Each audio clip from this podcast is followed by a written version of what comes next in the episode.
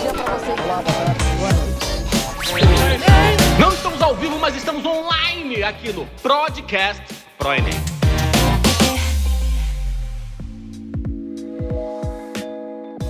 Fala galera, fala, tranquilo, tudo bem com vocês? Tudo tranquilo, tudo na paz? Eu sou o Carlos Eduardo, estou aqui mais uma vez, é uma honra, é um prazer nesse episódio do Podcast Pro Enem. E é o seguinte, hoje o tema é bastante relevante, bastante importante e também, por que não, bastante espinhoso, só que de assunto fundamental à nossa sociedade, que é o sistema prisional. Só que antes de começar, te peço, né, aquele com carinho, com jeitinho, redes sociais, compartilha, curte, comenta nas redes sociais aqui do ProEnem e deixa aqueles cinco estrelas aqui nesse podcast maravilhoso e ajuda a gente a continuar nesse projeto tão importante, tão legal. Beleza? Então é o seguinte, vamos lá. Como eu já antecipei, é, o tema de hoje ele é muito relevante e cercado de polêmicas, de conflitos e de questões históricas. É falar sobre o sistema prisional de começar, é, a gente não tem como fugir um elemento fundamental, que é, primeiro, fazer um apanhado histórico do sistema prisional, seja ele no Brasil ou fora dele. Segundo, a gente não tem condições de fugir de um debate que envolva racismo. Então, três pontos vão anunciar, vão conduzir essa nossa conversa. Primeiro, é a construção histórica desse sistema. Segundo, é o debate que envolve racismo. E terceiro é finalmente chegar a soluções, beleza? Então vamos nessa. Rapidamente aqui, no levantamento histórico, gente, para não ficar muito cansativo nem muito acadêmico. É, no Brasil colônia, a gente já desde o início nesse Brasil colônia, Brasil colônia, um Brasil escravista, né? a mão de obra escrava era a mão de obra fundamental que fazia o, o Brasil funcionar, né? por assim dizer. De respeito à punição, né, a punição, e a punição é um elemento fundamental né, das prisões, você já tem no Brasil colônia uma diferenciação no tratamento daquele que vai sofrer a punição. Ou seja, aquele que vai romper, que vai quebrar a norma, a lei, a regra, vai sofrer um tratamento diferenciado a partir das suas condições econômicas e condições raciais. Então a gente já tem aqui no Brasil colônia uma diferenciação no tratamento baseado em raça e classe. O que eu quero dizer com isso com exemplos práticos? Aquele que rompeu a lei, aquele que quebrou a norma, se for um membro das elites econômicas e sociais, ele podia ter a prerrogativa, a possibilidade de negociar com alguns ministros e comprar sua liberdade. Enquanto isso, grande medida, negros escravos, negros escravizados, sofriam punições no plano privado. Ou seja, negros escravizados cometiam algum tipo de infração legal sofriam as punições nas fazendas, por exemplo, dos próprios donos de escravos, dos capatazes. Então, você percebe, enquanto membros da elite que corrompiam a lei tinham a prerrogativa de se livrar ou de tentar desviar um pouco, negros escravizados sofriam severamente punições. No Brasil Império, a gente tem em 1830 um momento fundamental no que diz respeito à punição e ao Código Penal no Brasil. É estabelecido o primeiro Código Penal de 1830. Esse Código Penal a gente vê reforçado, né, reforçada diferenciações que tipo de diferenciações? Aquele que quebra a norma, aquele que não cumpre a lei, aquele que comete algum tipo de furto, enfim, alguma forma do tipo, você tem uma diferenciação de tratamento, de punição entre negros e brancos, que já estava consolidado desde o Brasil colônia, mas também tem uma diferenciação no tratamento entre negros escravizados e os negros libertos. Então, assim, você reforça o seguinte, né? Uma diferenciação a partir da raça, da classe e da condição social desse indivíduo. Então, o segundo passo, de novo, mais uma vez, hierarquia a partir da raça e da classe. No Brasil República, gente, e na 1940, 41, 42, a gente tem uma parte importante, né? Código Penal, que vale a pena ser destacada, que é a chamada lei da vadiagem. Né? O que é a lei da vadiagem? A lei da vadiagem buscava punir, né, sancionar, é, quem cometesse algum tipo de vadiagem. O que, seria a vadiagem? Quem era punido por isso? O texto, gente, é pós-abolição. Né? Pós-abolição, com um fim formal da escravidão no Brasil, você tem uma população enorme de negros e negras que foram libertos, né, que foram que ganharam, conquistaram sua liberdade. Só que você não teve políticas públicas, como a gente chama hoje em dia, que conseguissem dar condições desses negros e negras recém-libertos de conquistassem sua autonomia, de conquistar sua, enfim, sua renda, né? Então, o vadio era quase sempre o negro, quase sempre o mestiço, era quase sempre o afrodescendente, era quase sempre o pardo, tá? Então, você tem na lei da vadiagem uma criminalização do ocioso, que por fim é uma criminalização daquele que não tem renda. Outras palavras, uma criminalização da população negra marginalizada. Então a gente percebe aqui que Brasil colônia, no Brasil império, no Brasil república, a punição mais severa a punição, o rigor da lei, ele tem claramente um viés que busca punir a partir da raça e da classe. Um salto histórico importante é o Brasil, uma nova república, né? Em 2006 foi aprovada a chamada Lei de Drogas. Né? A Lei de Drogas, se por um lado ela deixa de punir, né, com menos força o, uso, o usuário de drogas, ela aumenta o tempo mínimo de prisão em casos de tráfico de drogas. E aí o tráfico de drogas é, é um negócio bem delicado porque muitas vezes se pune de maneira muito severa por 5, 6, 7, 8 anos a pessoa que faz algum tipo de tráfico de droga em pequenas quantidades. Porque a lei de drogas ela tem alguns pontos importantes. Vocês me permitem aqui fazer uma. colocar alguns números. É o seguinte: a lei de drogas é de 2006. No levantamento de 2006 a 2014, houve um aumento da população carcerária masculina de 200%. Em oito anos, houve um aumento na população carcerária masculina de 200%. Ok? E um número bem impressionante, bem importante, e aqui eu tô, tá, quem está me ajudando é a pesquisadora, a pensadora Juliana Borges, no seu livro Encarceramento em Massa, de 2006 a 2014, pós-lei de drogas, houve um aumento da população carcerária feminina de 567%. Sendo que esse aumento dessa população carcerária, 67% são de mulheres negras e 50% de mulheres jovens. Tá bom? Então, é interessante, né? Porque as diferenças, as mudanças, e é interessante que em 2006 você tem aí aspectos econômicos que mostram um crescimento econômico, você tem, apesar dos debates político-partidários, é, um, um, um, Estado que promove políticas públicas, distribuição de renda, ainda assim, a lógica de diferenciação da punição para a população marginalizada, pobre e preta se mantém. Se mantém e se manteve durante 200 anos, pelo menos. Então, é, não tem como, como eu disse no início, a gente falar sobre sistema prisional, sobre punição né, no Brasil, sem levar em conta, sem levar em conta o racismo.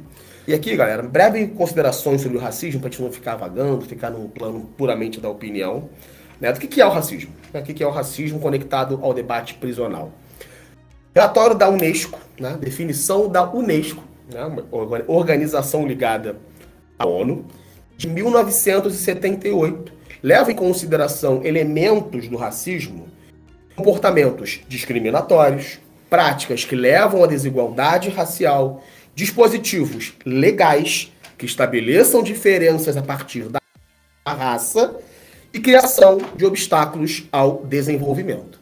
Então fica muito nítido e muito claro que desde os primeiros códigos penais brasileiros você tem o tratamento diferenciado, a discriminação, dispositivos legais que vão atacar primordialmente a população pobre, marginalizada e preta. Ou seja, conclusão, dá para afirmar, é possível afirmar que sim, a lógica punitiva brasileira, desde o Brasil colônia, ela tem um viés racista. Com, com clareza, tá? Conectando os números, conectando a história e conectando a definição da ONU. Beatriz Nascimento, historiadora brasileira, importante, fundamental aí, pouco conhecida, mas muito importante na nossa trajetória, ela afirma que o racismo brasileiro, ela é, ele é um emaranhado de sutilezas. Ou seja, ele não é escancarado, ele não é tão aberto. A gente fala muitas vezes que ele é velado, né? Enfim, dá para entender dessa forma. Só que quando você olha esses números, quando você faz esse recorte entre punição, prisão e racismo, fica muito escancarado isso, né? Que a lógica prisional punitiva penal brasileira, ela é fundamentada sim nesse racismo à brasileira. Para reforçar esse elemento, de novo, mais uma vez eu cito aqui a Juliana Borges no seu livro Encarceramento em Massa, que no mapa da violência de 2014, tá? Aí é fácil acesso, lei de acesso à informação, né? Dos 30 mil jovens assassinados no ano de 2014, 23 mil são negros. 30 mil jovens assassinados, 23 mil são negros. Aí fica uma pergunta, sempre fica um elemento fundamental, importante, né? Uma dúvida paira no ar, umas contradições pairam no ar. Então, por que a população negra é a maior parte da população carcerária no Brasil? Então, por que, que é racista? Então, por que, que tem o racismo no que diz respeito à punição? Vale uma breve reflexão aqui, né? Umas colocações teóricas, filosóficas, assim, do que. Como é que se forma o racismo? Né? Como é que se forma o racismo? Isso vai ajudar a entender um pouco do nosso imaginário punitivo em relação à população negra, pobre principalmente. É, o racismo, e aqui eu, dá para colocar, por exemplo, pensadores como Achille Mbembe, como, enfim, de novo, dá para colocar Angela Davis nesse debate, dá para colocar, enfim, Franz Fanon. O racismo, ele passa pela construção do negro como uma ameaça negro é construído, é constituído como uma ameaça permanente. O negro ele é formado como um sujeito que é selvagem, que é instável, que é imprevisível, que é malandro, que no fim é o bandido. Tá? Então há uma construção histórica do negro, desde o negro escravizado, passando pelo liberto, até o negro hoje em dia, que mora na favela, na periferia, instável, pelo imprevisível, pelo malandro, pelo vadio, pelo bandido. Então, você tem esses elementos históricos, você tem apelo midiático que forma, que reforça o negro como bandido, como selvagem. Você tem telejornais, tem programas policiais que fazem isso, você tem filmes ao longo da história, você tem novelas, você tem músicas que reforçam, que fazem a conexão bem rápida e direta. O negro é o bandido, o negro é punido o favelado é o bandido, o favelado tem que ser controlado, punido, domesticado, se quer, por que não, eliminado. Então, é, essa construção do negro, né, de uma figura, que acho que é o, e de novo, o pensador camaronês reforça isso, né, o Achille Mbembe. Você constrói um negro como um sujeito que ele é tão diferente de mim, tão radicalmente diferente de mim, que ele é que é impossível que ele, ele viver em sociedade. É impossível o ser humano, um sujeito negro, viver em sociedade. Porque ele nunca vai conseguir ser civilizado. Ele nunca vai conseguir ser domesticado. Então, a própria existência do negro já é uma ameaça à minha existência. A própria existência do negro já precisa ser controlada, já precisa ser exterminada algumas vezes. Já tem que ser encarcerado. Esse é o ponto o lugar que se constrói desse negro instável bandido é naturalmente a prisão. E só pode ser a prisão. Não há chance de regeneração, recuperação para esse ser humano a partir dessa construção do racismo, do racismo no Brasil em especial. Né? Então, gente, é, nesse cenário, né, já, que já que esse sujeito negro, favelado, periférico, marginalizado, pobre, ele é tão perigoso eu autorizo, eu legitimo prisão, encarceramento, eu legitimo a violência, eu legitimo os maus tratos, eu legitimo a tortura, a superlotação das prisões e o seu extermínio, no fim das contas. Tá? Eu vou legitimar, eu vou autorizar toda e qualquer atitude que trate o negro como ele é, não ser humano. A tratar o negro não como um ser humano, mas como outra coisa, mas não como ser humano. Antes de continuar e cair mais profundamente nos debates que envolvem os meandros do sistema prisional, a Angela Davis, né, filósofa pensadora norte-americana, e a, Juliana, e a Juliana Borges também se baseia muito né, nela, elas fazem um recorte muito importante que envolve gênero, né? É muito importante também destacar a questão do recorte de gênero. Você tem, é, você tem naturalmente, naturalmente não, né? A palavra equivocada na sociologia. Você tem tradicionalmente a população masculina é maior nas prisões. Então, o debate que envolve gênero, mulheres e prisões fica um pouco secundário, por ser proporcionalmente menor. Só que, né, vale destacar alguns elementos. Assim como não tem como pensar prisão sem racismo, não tem como pensar também esse aspecto da prisão sem falar sobre machismo e a lógica patriarcal. As mulheres, né, em grande medida, elas já sofrem punições no âmbito privado. Quero dizer o que com isso?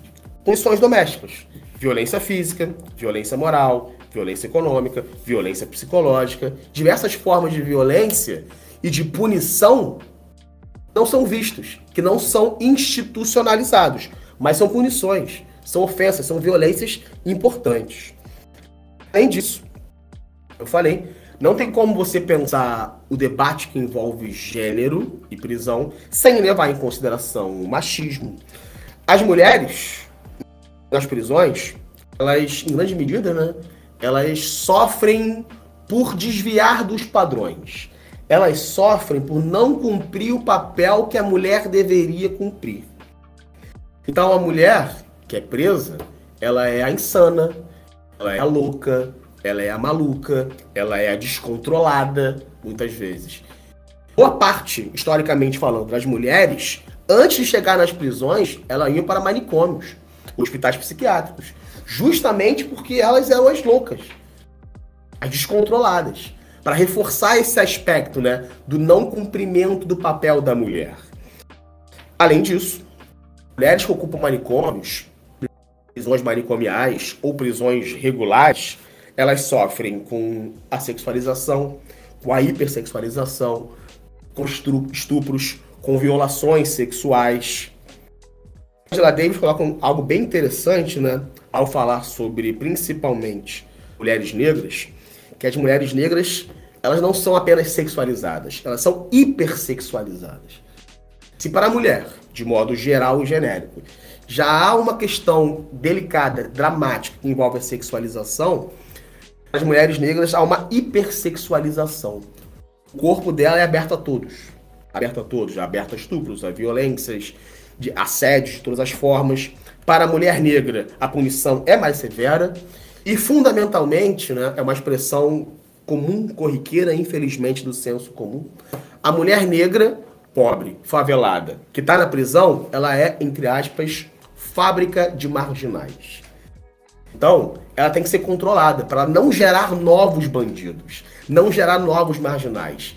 Então você vê que é um recorte, você vai aprofundando nesse debate, você vê como tem sutilezas, não tão sutis assim, né? No racismo, na questão do gênero, na questão que, na questão que envolve gênero e raça, principalmente. Enfim, foi um preâmbulo né, bem longo para falar, né, para construir nossa, nossa argumentação aqui. Agora, mais especificamente, mais diretamente no que envolve o debate, não interno, mas pelo menos mais próprio da dinâmica prisional, né? Uma vez, eu tô, é importante fazer essas referências, né? Pesquisadores, pensadores e pensadores que debatem, que envolvem, estão envolvidos nessa, nessa questão. A USP, a Universidade de São Paulo, tem um importante núcleo de estudos da violência. Nesse, nesse núcleo, né, destaca-se um pensador, um sociólogo, chamado Rafael Godoy. É, o que vai nortear esse debate de prisões é a noção de tortura. A tortura e a violência, fundamentalmente. É, o que o Godoy, que o Rafael Godoy fala pra gente, é que a tortura ela é algo tão banalizado e tão comum a lógica punitiva e prisional no país que por vezes ela é secundarizada. Então, pro, pro Rafael Godoy, para outros pensadores nesse núcleo de estudos da violência da USP, a tortura, mais do que algo assintoso, é um ritual de passagem. Ou seja, a pessoa que está sendo punida, né, o criminoso aí nesse caso, né, entendido como criminoso, ele entra no, na lógica prisional, ele entra no sistema prisional mediante a tortura. Ele é torturado ao entrar. Para entrar na prisão, ele já passa por torturas. Desde a sua prisão, passando pela delegacia, passando pela sua exposição, por agressões físicas, por violência moral, por ameaças e tudo mais.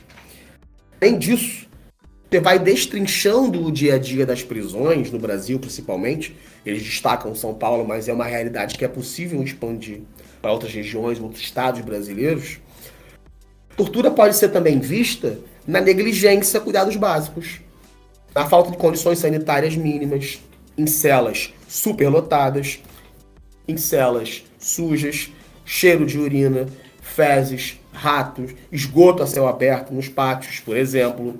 Você tem, obviamente, a violência física, você tem agressões sistemáticas, você tem uma lógica de terrorismo dessas pessoas. Você tem para, para presos, né, para condenados ou não condenados, vamos falar sobre isso daqui a pouco, uma lógica de violência psicológica permanente, ameaças, privação do sono, por exemplo. Você acorda de madrugada, né? Enfim, agentes penitenciários acordam de madrugada para acordar, para bater os presos, para não deixar eles dormirem muitas vezes. Como eu falei, revistas semelhantes a estupros. E tem um elemento que é bem, que é bem sofrido, bem doído, né? Que esses presos, né? Eles sofrem com a destruição dos seus bens. Ou seja, por exemplo, se algum preso tiver alguma foto da família, ela é rasgada, ela é destruída. Então, são é a destruição de qualquer tipo de vínculo ou ligação com o mundo externo. Né? Destrói-se foto, destrói-se algum tipo de porta-retrato, destrói-se algum tipo, algum cordão, algo que remeta à esposa, algo que remeta a filho, a mãe, o pai, ao time de futebol? Lá fora, enfim. Então é uma destruição, é um tipo de tortura psicológica, né? Que marca muito claramente assim, ó. O mundo lá fora nunca mais será seu, então o seu mundo é aqui e é um mundo baseado em tortura, em violência e outras formas de ameaça. Então, no fim das contas, é, as prisões brasileiras, em grande medida, né, elas têm a tarefa bem objetiva e cruel de negar ao ser humano o seu caráter de humano violência ela é um elemento que conduz a vida de todos os envolvidos do próprio sistema em si. A violência, ela a mediação, ela está presente na vida dos presos e também dos agentes penitenciários. Ela está envolvida na, na vida dos parentes e familiares dos presos, dos parentes e familiares também de agentes penitenciários. Ela está presente nas práticas das prisões, está presente no dia a dia, está presente na mídia, está presente na forma como os filmes, por exemplo, retratam as prisões. Então, a tortura e a violência, ela é o, o norte, ela é o caminho. Ela é o caminho através da qual, através do qual se faz lógica punitiva no sistema prisional brasileiro. E aí fica aquele questionamento, né? Qual é a função? Qual é a função da prisão? Qual é o sentido da existência das prisões? Né? Nesse contexto. Né? Nesse contexto. Se é o quê? É regeneração? É retomada? Ressocialização? Nesse cenário, fica complicado pensar dessa forma. Trago alguns números para vocês aqui, e aí o G1, né, o portal, o site G1, fez um levantamento em 2019, uma série de reportagens sobre isso, Já tem algumas atualizações também, mas os dados são de 2019, estão abertos no portal G1, que dão alguns números sobre as condições das prisões no Brasil para corroborar o que estou falando desse cenário tão de violência tão complicado. No Brasil, em 2019, existiam 704 mil presos, por volta de 704 mil presos. Esses 704 mil presos ocupavam espaços que eram destinados a 415 mil. Ou seja, a teoria deveriam existir vagas para somente, somente a palavra né, deboche, 415 mil, só que ocupado por 704 mil. Então há um déficit, uma carência nesse sentido de quase 288 mil vagas. Então a superlotação já é um cenário que torna ainda mais dramático esse contexto prisional brasileiro. Além disso, eu acho que tem alguns pontos muito importantes. Fundamentalmente, um na dinâmica prisional brasileira, que é o seguinte: o número de presos provisórios. Presos provisórios são aqueles presos sem julgamento. São aqueles presos que não estão condenados. No fim das contas, se você for levar em consideração né, que para a prisão precisa ter uma condenação e recursos, com ampla defesa, os presos provisórios no Brasil, sem julgamento, representam representam 35,9% do total de presos. No Brasil são 200 em 2019, 252.533 presos em condição provisória, esperando qualquer tipo de julgamento. E aí você tem diversos, diversas naturezas, diversos tipos de preso. De pequenos furtos, de pequenos delitos de tráfico de drogas em pequenas quantidades, enfim. Mas ainda assim, mais de um terço da população carcerária no Brasil aguarda julgamento. Então, mais de um terço da população carcerária do Brasil não foi condenada por qualquer tipo de crime. Muitos elementos a serem colocados. Em 2019, mantém esses dados, tá? É, esses presos, população total, apenas 18,9% dos presos trabalhavam. Né? E a questão do trabalho na prisão ela é sistematicamente colocada como um ponto importante para a ressocialização, para a reentrada dessa figura né, no mercado de trabalho formal, na vida cotidiana. Né?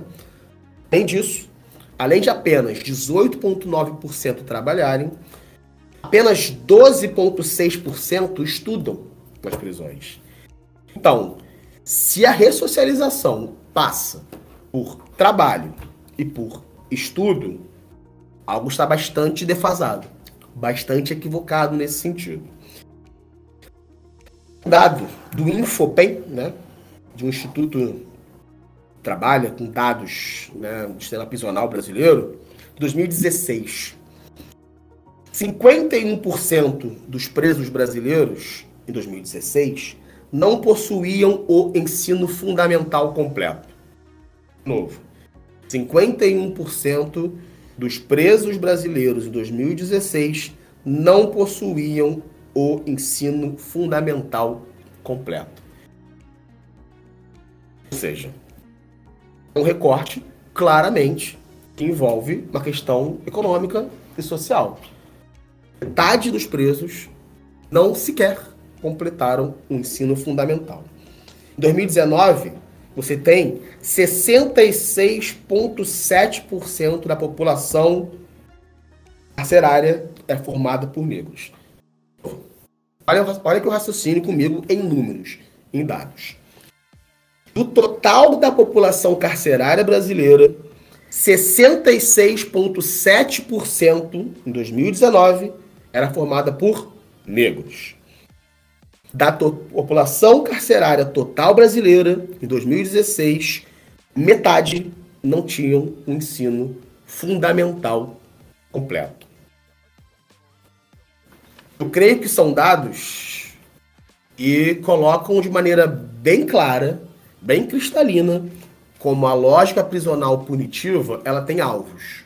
Ela tem alvos prioritários, que é a população não alfabetizada, a população marginalizada, a população pobre e a população preta, fundamentalmente. Bom, entendi. Complexo, muito difícil, mas eu sei, eu sei, eu sei que o estudante do ProEnem está pensando assim: professor, e se isso cai na minha redação?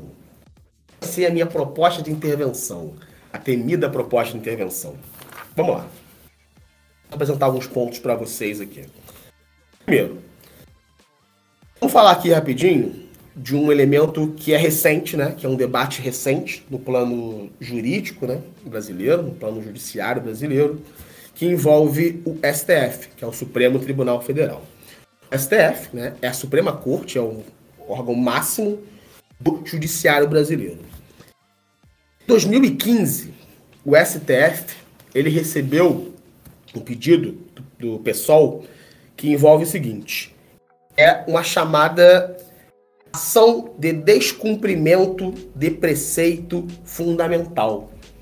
Traduzindo isso, o recado é o seguinte: o recado, a ideia é que houve uma denúncia junto ao STF e o sistema prisional brasileiro como um todo viola condições mínimas de direitos humanos. Lembrando, o Brasil é um país que assinou a Carta de Direitos Humanos da ONU de 1948, portanto, se comprometeu a respeitar os direitos humanos previstos nessa carta.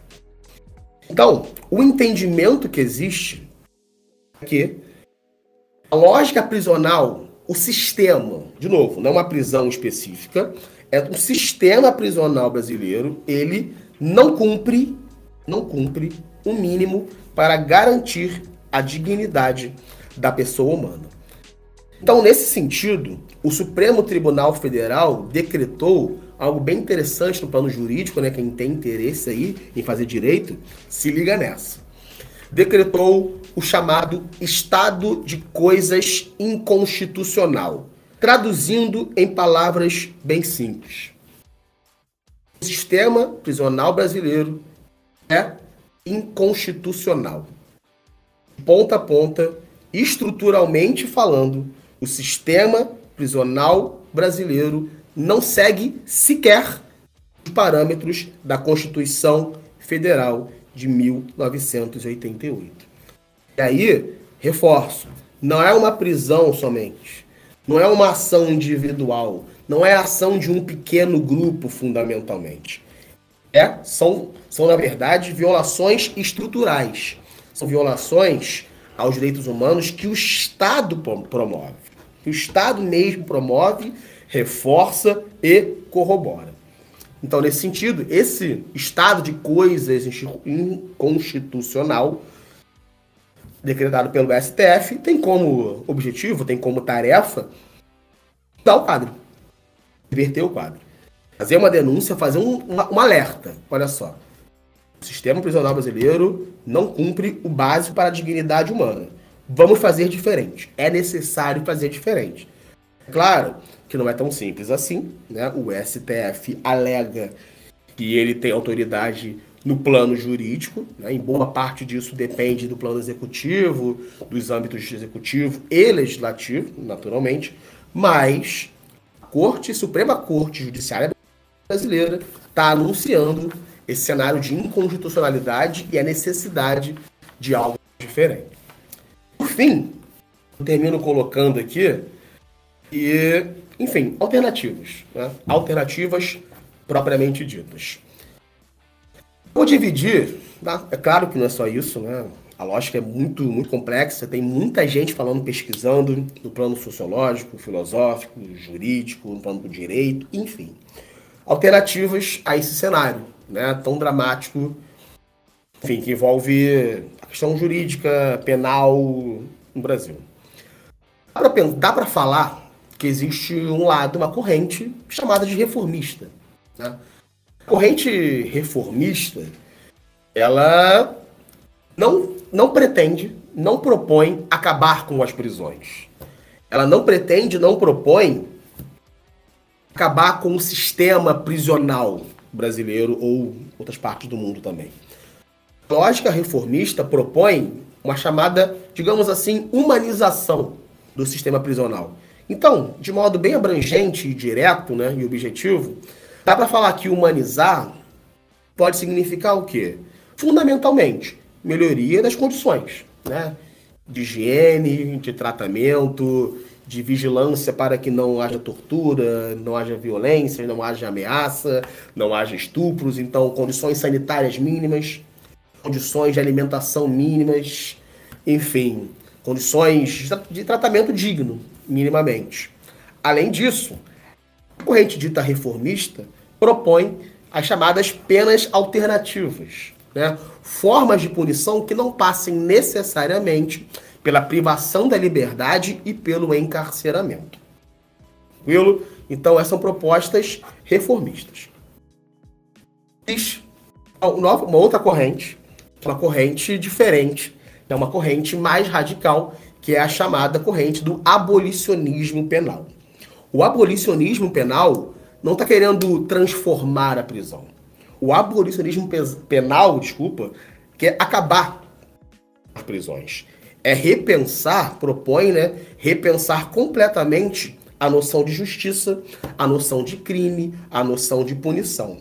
Aqui rapidinho, né, é importante destacar, você tem, como eu já falei, né, defensores e defensoras do abolicionismo penal, né, as pessoas importantes, a Angela Davis, como eu coloquei, e no Brasil, uma autoridade importante é Vera Malaguti Batista, né, da área do direito também. Brasileira importante nesse debate, a nível mundial até. Então, voltando. O abolicionismo penal, penal propõe o fim das prisões, propõe repensar a noção de justiça, repensar a noção punitivista, pretende discutir a questão que punição não passa pela vingança.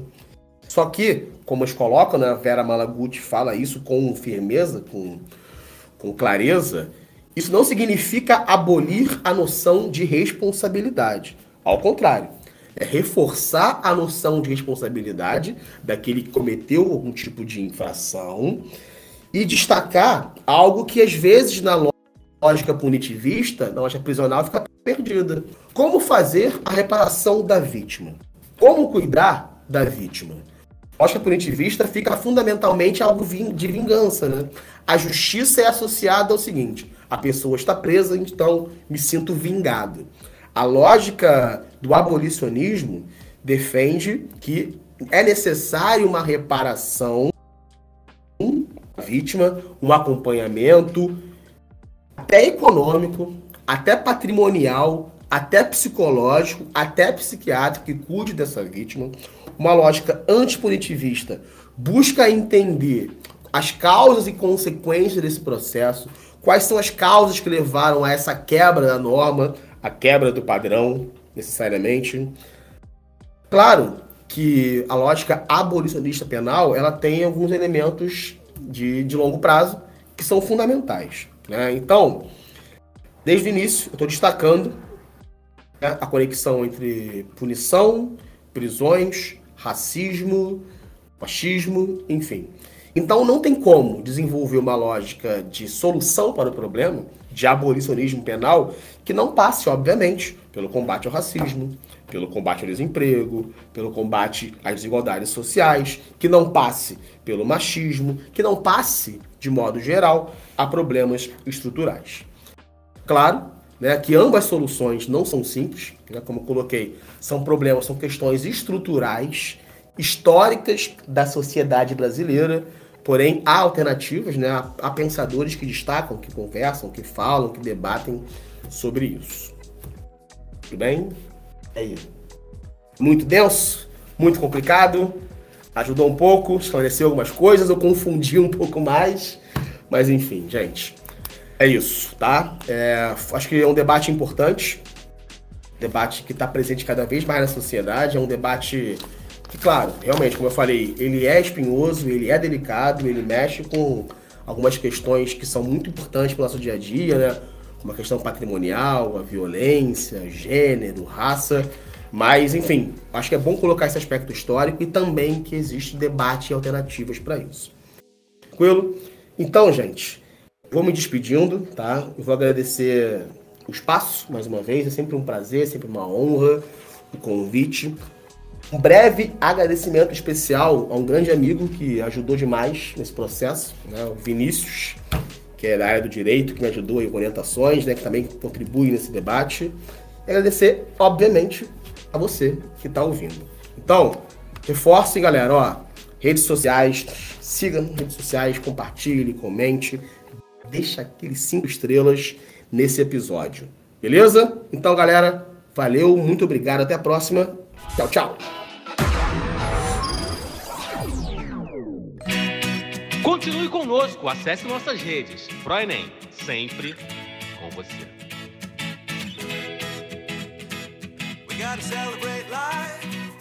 gotta celebrate living. We gotta celebrate the beauty of the world that keeps on giving.